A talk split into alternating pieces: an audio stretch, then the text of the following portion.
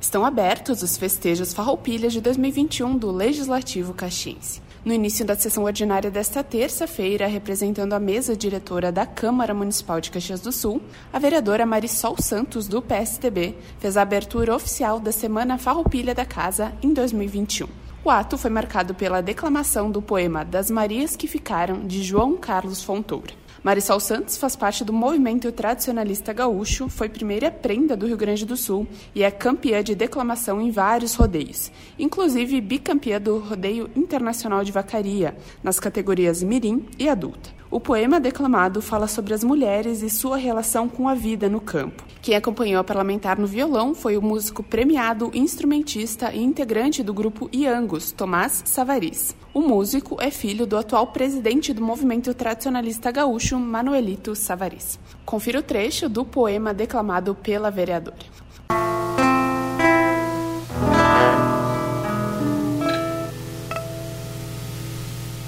Quando a tarde adormece nos braços da noite e as vacas mansas vêm berrar na frente da estância, no peito de uma mulher solita berra uma tropa de saudades.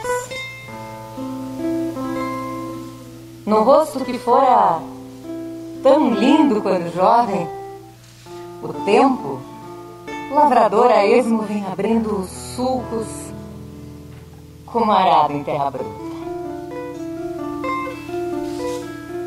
E as mãos macias que sovaram pão e lavaram roupa, o cabo do machado e da enxada transformaram em ásperas garras para a luta do dia a dia no rancho onde está só da Assessoria de Comunicação da Câmara de Vereadores de Caxias do Sul, Letícia Crelli.